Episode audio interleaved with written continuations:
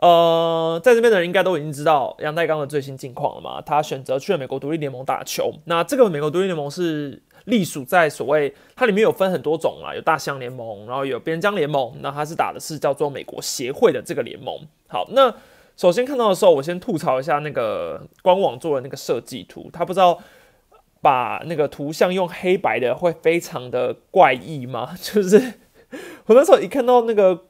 Twitter 上面官网的那张图，想说，哼，到底是哪一家哪一家那个媒体，或者是哪一个报道会把人的图像用成很像黑白的加盟仪式啊？看起来很诡异。然后来发现，哦，好，原来是呃美国独立联盟的报道。那他们官网的 Twitter 上面有呃设计出来。好，那美国独立联盟。简介一下，它其实有很多人会对于他们的层级的分布，或者是说这个强度有点好奇嘛？有些人会想说，它到底是几 A 这种区分的方式？那看起来好像就我查的资料而言，大部分都是讲大概高阶一 A 到二 A 就这个幅度哦，可能比较偏向二 A 的层级。那如果像大西洋联盟的话，层级就会比它高一点。好，那。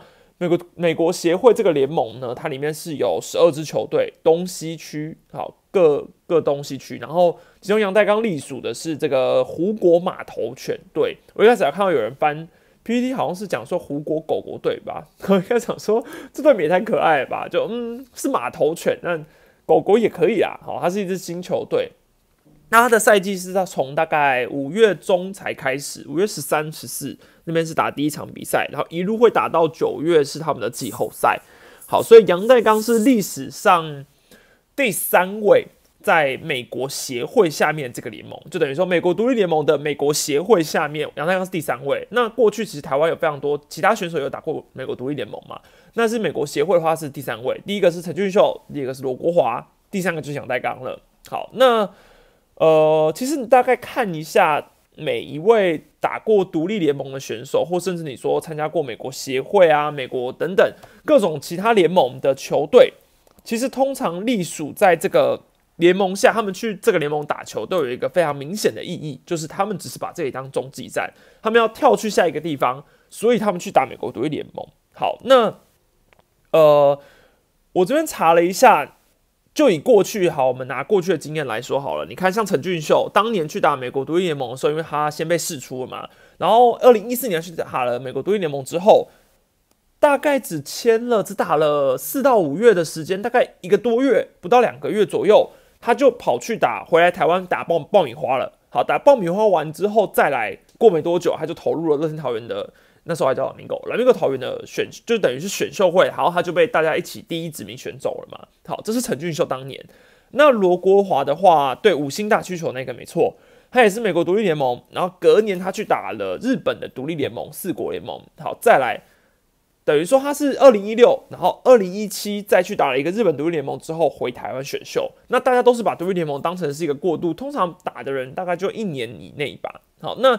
整体来说，这一个美国协会这个层级是比大西洋联盟低的嘛，所以我们以过去在大西洋联盟打拼的台湾选手来说，很多人也都是在中间的时候就想说，哦，那我去打个美国独立联盟，然后看看还有没有旅美的机会，或是更高层级的机会。那像是王建民就是最好的例子，他之前在大西洋联盟等待了中间打拼了一段时间，接下来他就往大联盟回去了。那他是唯一一个成功的例子吧？你可以这么说。包括像尼福德、胡金龙，其实也都打过大西洋联盟。那王建民当年是勇士跳到独立联盟，再跳回水手，呃，也不是跳回，就是跳去水手。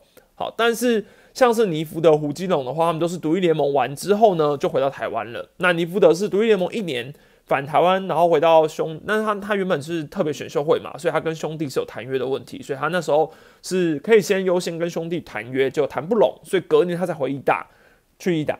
然后胡金龙的话是印第安人独立联盟，然后年底就去了义大。好，所以以上我讲的这些人都是去过独立联盟发展的，所以他们的发展通常也不是真的要定在独立联盟打球，都只是求一个机会。好，所以我们可以大概知道他们是要有一个中继站。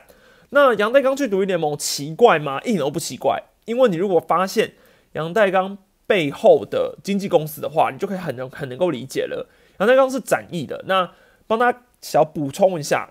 呃，现在整个台湾最大的两家运动经纪公司，第一个是展翼，第二个就是汉创。好，所以以上我们看到所有有去打独立联盟的人，都是隶属于汉创跟展翼的，所以基本上你要有门路，你才有办法去那边打球，不然一般人也不会尝试。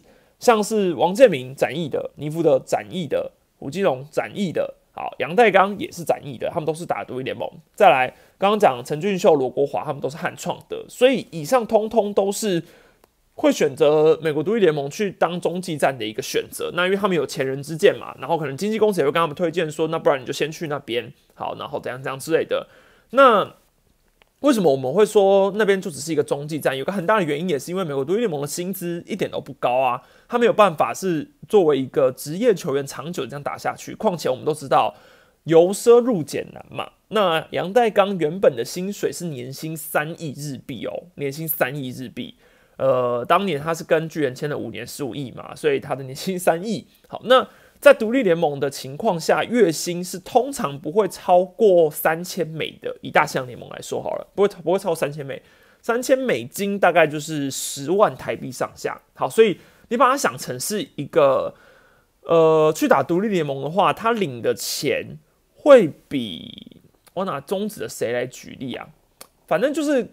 可能你就把它想成曾俊岳的薪水嘛，曾俊岳七万嘛，月薪七万七万台币。那这加薪后的曾俊岳大概就是杨代刚的薪水，可能还不会那么多。好，那呃，就以这个薪资来说嘛，其实杨代刚原本是有留在日本读卖巨人的机会的，因为那时候其实去年的十一月二十六号。就已经有日本媒体报道过，说杨代刚去打独立联盟也是有可能的哦。这个报道写的很准哦。那那时候写说打独立联盟也是一个选项之一，因为巨人原本开出来给他的年薪是从等于他他们还是要续有杨代刚，可是你的年薪要被被砍十分之一，就是被砍到剩十分之一啦。所以你的年薪原本是三亿日元，所以我问你说你三千万日元你要不要续留？三千万日元帮大家换算一下，月薪就是六十万台币。那显然杨太刚是拒是拒绝了嘛？好，拒绝了的情况下，你觉得有可能是在砍，等于说我我月薪六十万不领，然后我去领个月薪十万的美国独立联盟去打球，这个太太不合乎常理了嘛，对不对？所以不管怎么样，一般人从外面看都会觉得，那那他到底是为了什么原因？他干嘛要去？就是一定不是为了钱嘛？所以简单来说，为了机会应该是最高的。几率应该说就是坦白来讲，就是为了机会。好，那为了机会很简单，我们有分成很多的那个面向来讨论。好，经纪公司有回答说，杨代刚现在是签一年的合约，跟呃湖国码头选队，但是这个一年到底会不会完整的打完，这个很难说嘛。我们不知道他的合约里面有没有买断条款，们可不可以买断，然后或者是他有没有逃脱条款。好，那我是觉得杨代刚绝对有。回台湾打球的可能性一定是存在的，因为他一定也知道台湾现在的环境是需要他的。然后二月中的时候，其实有讲过说杨代刚有参观过崇越的训练基地嘛。好，那虽然很多人都会讲说，哎，那他只是参观啊，他只是看啊，他也没有。可是我觉得你你你有去。就是你知道，你有要做这件事情前，你一定要先去想，你要先去模拟，你要先去参考。所以我觉得他有做这件事情，其实表示他是有这个心，是去参考看看的。好，那参考完之后，我们再讲杨代刚现在三十五岁了，他是一个外野手，十五年的一军资历。好，那他也可以说他是一个明星，没有错。可是为什么他不要在今年回台湾选秀？到底为什么不要是今年？那？很明摆着，就是现在中华职棒第六队的几率是不是非常高？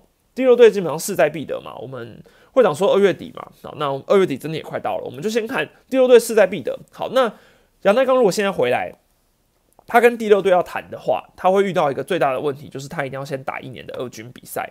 好，所以要既然要去打这一年的二军比赛，对于呃一个三十五岁的老将而言，他等于是多浪费了这一年啊，多浪费了这一年。那如果说他现在就决定说，我一定要第六队回来，好，那我要回来当状元，我要签一个合约，等于说他要在一年打二军完之后，然后明年才能够上一军表现。这时候他都三十六岁了，能打几年？好，那他应该可以退一步来想，退一步。其实如果我是经纪公司，我就开给他其他选项。我觉得说，那不然你还想要？因为我觉得他一定也还想要去国外打拼的嘛，他不是心就就放在台湾，他一定也有想说。那不然我还想要去美国大联盟，或者我还想要去日职，他呃，或许日职他还要继续再往上升，都是有可能的。好，那我觉得他会选择去独立联盟的一个可能性，就是因为他很想要试试看他能不能去小联盟或甚至大联盟。好，有没有可能有这个几率？所以他一定有这样想。好，那他有这样想的话，他是不是不要回来台湾打二军？他留在美国独立联盟，是不是可以让美国的球探更快的去看到他？还有更多的机会，因为那边其实很长，就是会有美国的球探，你就是会在独立联盟去驻扎嘛，然后会去观察各个选手。那你就等于他给自己多一年的时间去四处闯荡。好。一年的时间内，你就去外面闯闯看，然后去美国独立联盟也好，或者你之后再回回去打日职独立联盟也都有可能。好，那如果真的都不行的话，那你就回台湾拿一份你觉得不错的合约退休，或者是有一些其他的想法，你最后再回台湾，然后说传承嘛，讲传承，或者是想要回馈家乡这种类型的，你只要讲出这种类型的话，到时候回来真很风光嘛，这是很有可能的。那如果这一年的时间内他不回来打二军，他去外面闯，就他赌对了，有别的球团看到他了，然后他又可以往继续上面的层级层级去走。那到时候他再决定要回来，他搞不好合约的金额就拿得更大了。对，更大了之后，他要退休不就更安心了嘛？对不对？所以我觉得，嗯，回到整个主轴的事情面来说，我觉得杨代刚会回来终止的可能性绝对还是存在。好，但是我觉得明年的几率应该会更高一点点。那当然，他也有可能像，比如说像陈俊秀那样，他真的就只是去独立联盟打个一两个月，然后可能马上就有球队对他有消息，他就回来了，也也是有可能。因为现在第六队的问题在于，我们还不知道真正的人是谁，好，现在还没出来，整个蓝图还没出来，领队是谁不知道，他会不会对杨代刚有兴趣不知道，然后各队的球探会不会评估杨代刚是具有首轮价值的？有些人会想说，杨代刚回来绝对是第一轮啊，但真的吗？好像又很难说，因为毕竟外野手中华之棒除了第六队之外，其他外野手有什么好有什么好缺的吗？没有人缺外野手。那三十五岁，现在也不像以前的那个年纪了。以前的年纪是以前的是可能看新闻选秀，现在球探都可以去评估了。那杨代刚。不管怎么样，他去年还是有在日职一军出赛过的嘛，所以我们可以相信他是一个有日职一军时机的打者，甚甚至你说他资历很丰富，他是一个明星，你签下他背后的效益也有非常大，所以这都是球团要去评估的。那就是看他，呃，应该说看他之后第六队到底是谁，然后对他有没有兴趣吧。只是我觉得以他的立场来说，他现在先去美国独立联盟拼一个机会，然后往上打看看，观望一下情况嘛。我是觉得不太可能。一整年都在独立联盟，我觉得不太可能。或是你觉得那个薪水，我觉得他待，虽然说他可能现在也不缺钱的啦，但是你要他那边在那边待一整年，我觉得难度也很高诶。而且那对他来说是一个非常陌生的全新的环境，也我看过很多独立联盟打球的人都都说很苦诶。所以我觉得很也很难说了。他可能真的是想说，那就去试试看机会。哎，对，像一轮说的没错。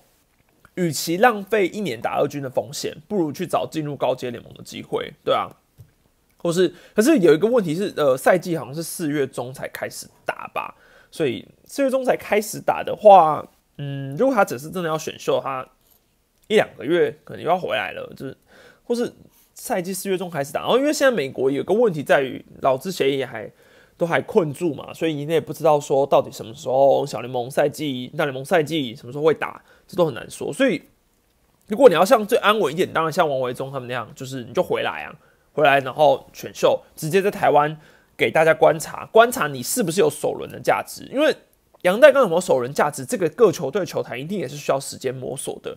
如果他今年就这样回来，然后在独立联盟打球，没有人台湾没有球探看得到，好，等于你回来之后，你没有给大家时间，你就直接选秀了。直接选秀的情况下，你会不会拿到首轮？这个？我觉得都还很难说。好，那当然我也要补充啦。我自己是觉得杨太刚算是旅外杰出球员吧。他是世界的金手套，日子金手套，然后又是一届盗垒王，明星赛 MVP。他如果不符合旅外杰出球员，那谁符合？对不对？好，那所以这个条款到底还有没有存在啊？我好很好纳闷哦。这也是我一个很问号的点，就是假设他真的要回来，或者林志伟真的要回来。到底谁符合？林志伟可能大家会说他不符合吧，因为不会啊，他也是大联盟球员啊，对不对？他也上过大联盟的啊，这真的很难说。对，像后打叔讲的这样，之前十二强不选他也是因为不清楚状态嘛。因为为什么会讲说不清楚状态？有个很很大的原因是，呃，以洪总的立场，大家可能会想说，哎，国家队总教练你这样讲是不是是不是很不负责任、很奇怪？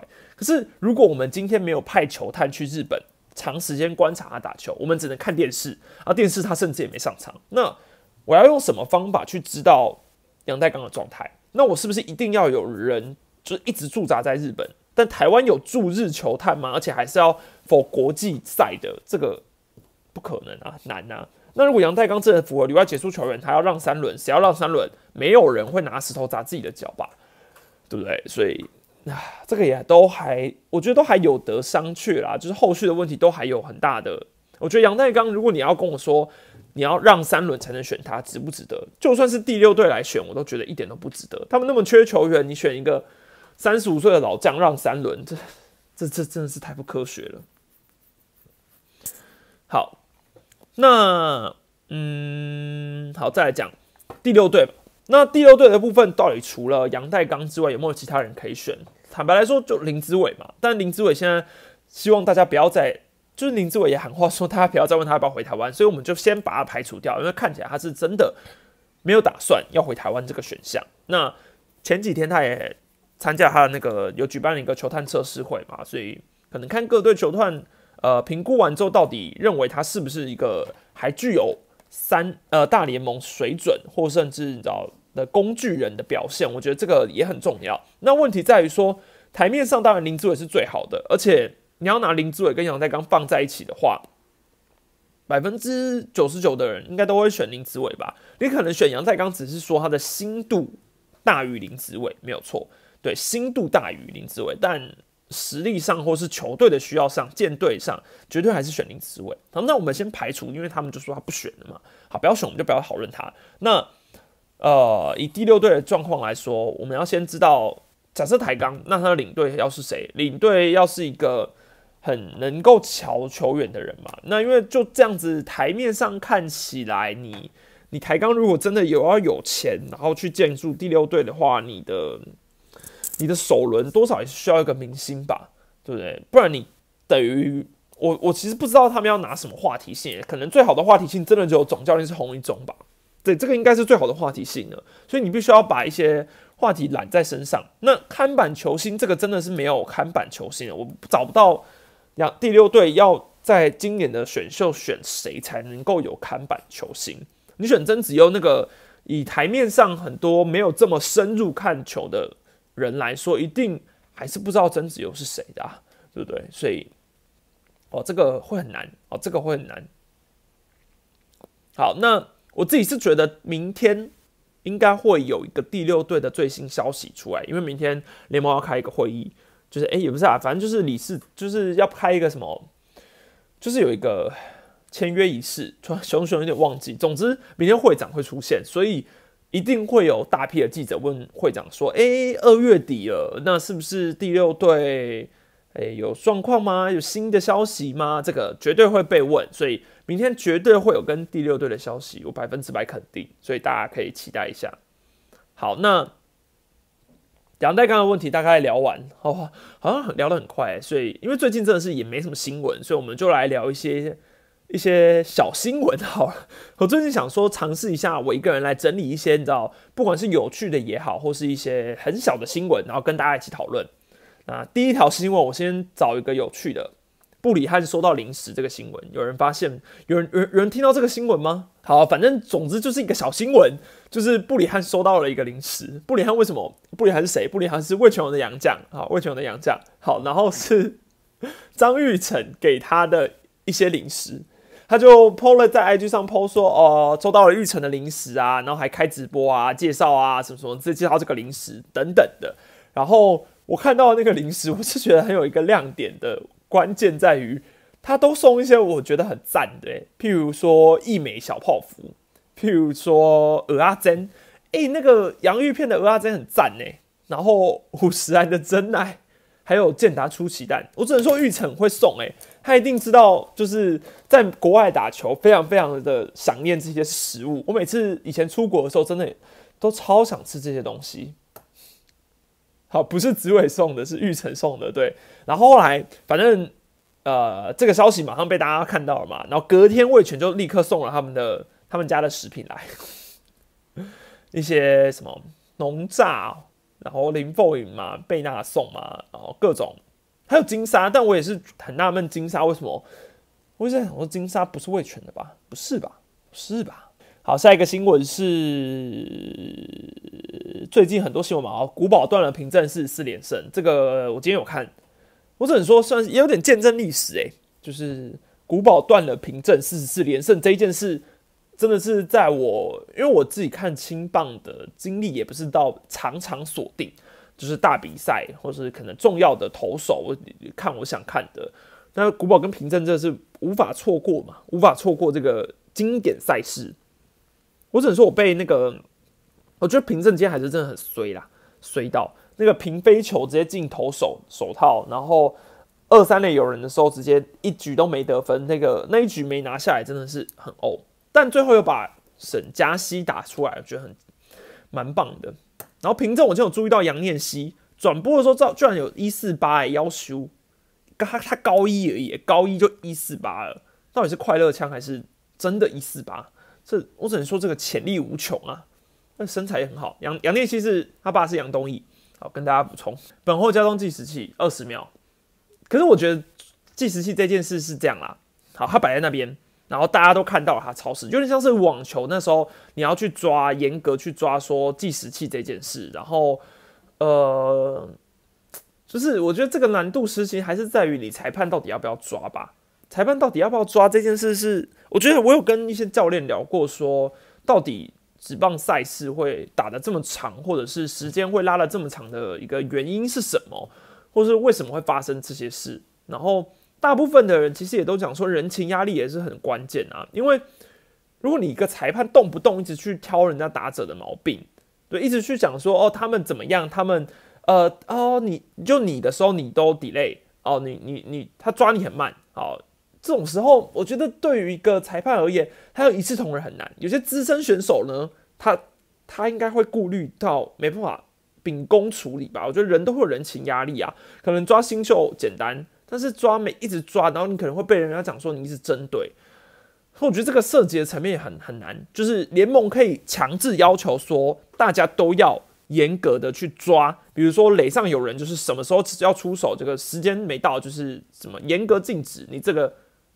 规则要限定好，对，可是我觉得很难，对，可是我觉得很难。这个，这个就是，呃，你裁判去抓了会伤感情。同样，作为媒体人会觉得邦邦一直刷新闻吗？帮大家澄清一下，这个新闻这个来源怎么刷？我跟你说，刷不了啊！这个就算邦邦想刷新闻都刷不了。我可以很明白的讲。刷新闻的这个定义，要么就是你可能会觉得球团一直狂发新闻稿给媒体，然后他们一直狂发，这个叫刷新闻嘛。所以有时候你可能会觉得说，哦，我一天看到富邦呃六篇新闻，所以他们一直在刷。可是为什么富邦的新闻会最多？很简单啊，因为他是台北的球队啊，他是台北的球队，大家媒体基本上都在台北啊，所以台北的球队拿到很多的，就是。会有很多的媒体有新闻，这是很正常的一件事啊，所以嗯，一点都不奇怪好。所以那他不是刷新闻，呃，我没有很多常收到富邦的新闻稿，哎，就纯粹就只是我觉得他们的，你说刷没有？我觉得完全没有。这个媒身为媒体没办法刷新闻，你真的很多新闻你还是得去问，除非他一直，比如他一天寄个三四封新闻稿给你，所以大家会一直发嘛。但是没有啊，我完全没有一天收到。这么多新闻稿，所以如果人家一直寄新闻稿给我出，我当然觉得很开心啊。好奇的是，明年的统一高国庆、潘威伦还是不转任教练，统一球团如何处理？会选择四出来让他们继续当球员呢？让我们继续看下去。我觉得高国庆为了不想退，说一大堆理由和借口，这让我大开眼界。不可思议，统一球团领队做什么都不对，都会被骂。嗯，包国庆为了不想退的啊，所以我觉得国庆这个议题就是。该怎么讲呢？就我之前也讲过，就是我觉得坚持下去是他身为球员的自由。那球团有没有办法劝退他？这个是球团要去烦恼的课题。对，那本来就有每个球员自己选择，有些球员喜欢三十五岁，他就觉得他想要提前退休了，他他他不想打了，他可能提早有些未来就做准备。那讲好听一点，我们也可以把它美化成是给年轻选手机会。但你从你就另外一个层面来说，其实他也有可能是呃不同的想法，就是并并不只是说他一定是呃要。就是他一定想要死皮赖脸打下去，你又说他是错啊？当初这个一加一的合约也是统一签的嘛？那经纪公司当初谈好，这个都本来就是照合约走。如果他真的还想要继续当球员，说真的，我们球迷要去批评这件事吗？我觉得很也对他不公平。重点是富邦已经被观众弄成焦点了，有点率就会一直发，觉得他在洗就不要看嘛？理解有错吗？哎，对，差不多，差不多是这个概念。为什么媒体要一直发富邦的新闻？如果你有点阅率，就会发。做媒体的就是哪一个话题有点阅率，你就往哪个地方冲。所以你现在看到谁的新闻比较多，那可能他的点阅率比较好啊。那谁的新闻比较少，因为他没什么话题性。这个这都是很直接的。所以呃，乐听人就是怎么你你们爱看，那媒体就爱报，这最简单。感谢道嘎瑟董内，希望世界和平，希望 MLB 准时开打，真期待六支队伍的对战组合，又多一队拉拉队可以看原来你是把重点放在拉拉队身上啊！世界真的要和平啊，但准时开打感觉很难呢，感觉几率不高。哎，我刚刚准备的小新闻都都没讲，还有一些小新闻是什么？哦，钟玉成是国际美人，这。这个新闻我真的是看到想说，为什么啊？就是其实没有新闻没有爆出来，我完全也是不知道哎。其实我觉得纳闷的点是，我纳闷的点是钟玉成自己可以接受这个绰号球衣哦，我完全没有就是贬义还是什么。可是我觉得一般如果大家没有联想到说他是谁，那看到这个球衣的时候，如果我是路人观众，我就会想说，为什么他是国际美人啊？不是会很纳闷吗？就是。但我后来了解的这个原因之后，又觉得蛮有梗的。我觉得他本人不反对，大家也没什么好那个的吧，没什么好攻击的。可能他不好意思在绰号上面写他叫大西四爷吧，或是大西陈杰宪，这样太太衰名了。他悲秀在各队蔓延哦，好事啊，哦，是，因为反正都是自主训练嘛。只是我觉得这个也这个也是蛮妙的，就是只能说是有一个成功的案例，所以大家都会开始往一起往这个案例去走嘛。我觉得合理啦，因为大家都希望能够对球队更好嘛。那既然都知道球迷爱看咖啡秀，那每一队都来咖啡秀一下。我想请问一下，第六队要花十亿台币强迫选其他队不要的球员和凹第二年的选秀规则，怎么会有企业想加入第六队？嗯，他也没有到强迫，诶，是强迫啊，算算强迫，可是也没有到其他队不要的球员啊。你这个扩编选秀啊，等到十八人真的第六队的话，他之后十八人的那一个就会很精彩了，对，就很精彩。到时候大家的十八人都是精华中的精华。感谢优之物。林志伟、杨代刚被第六队选到，对他们很不利。第一年不能出赛，第二年又只能打二军，一定不想要今年选，对啊，对啊，我觉得这个对他们两个来说都应该是保持同样的状况吧。而且，就算他们两个不这样想，经纪公司一定也会分析利弊给他嘛，因为经纪公司的重点就摆在这里嘛。所以你说他们都还有机会，那他们想不想要先？就是先去拼，然后最后再回来第六队，我觉得都都是情理之中啊。反正先只要第六队出现了，整个中华职棒现在最近，因为最近真的是这个叫做中职的淡季吧，最近是淡季中的淡淡季，在那种开季前，通常都是最淡的，因为篮球是正旺啊，所以最近大家的那个关注中止的程度都比较小。但第六队假设明天蹦出来的话，就精彩了。我是期待明天直接蹦出来啊！先感谢段加入会员六个月了，求三力分享来野餐幕后花絮，还有在开训典礼那天和达达跟静凯聊了什么？嗯，幕后花絮，我想一下那天我做了什么事。那天就是我那天真的只是在去跟大家闲聊的，就是跟学员闲聊，跟达达跟这啊，开训典，你开训典礼站在我后面吗？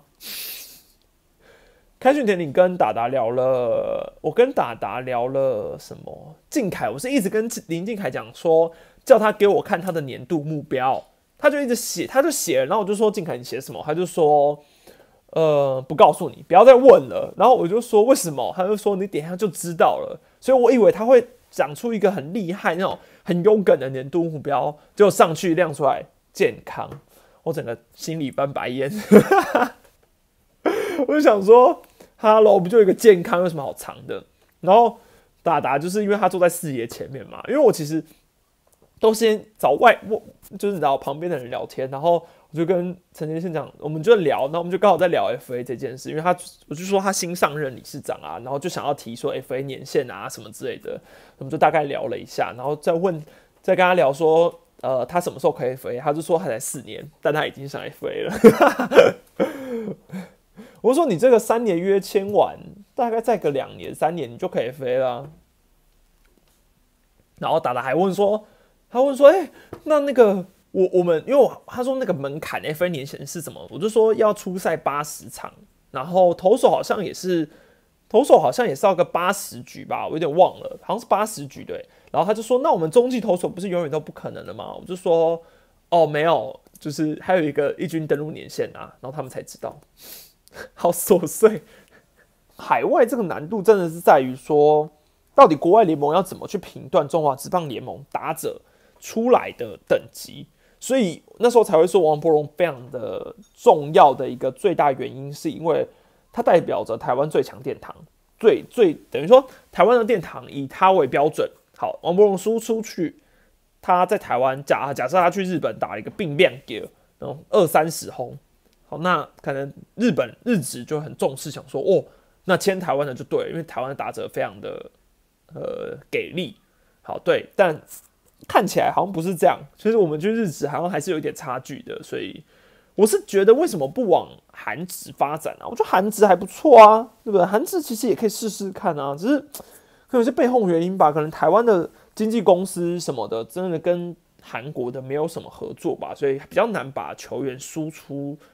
呃，等于旅韩呐，我觉得应该难度在这里，对，不然你看王维忠怎么会是只有怎么会是只有一个王维忠？其实王维忠投的也很好啊，那他他们都没有其他对台湾的选手吗？可能杨将限制对杨，因为省税这个都有观点。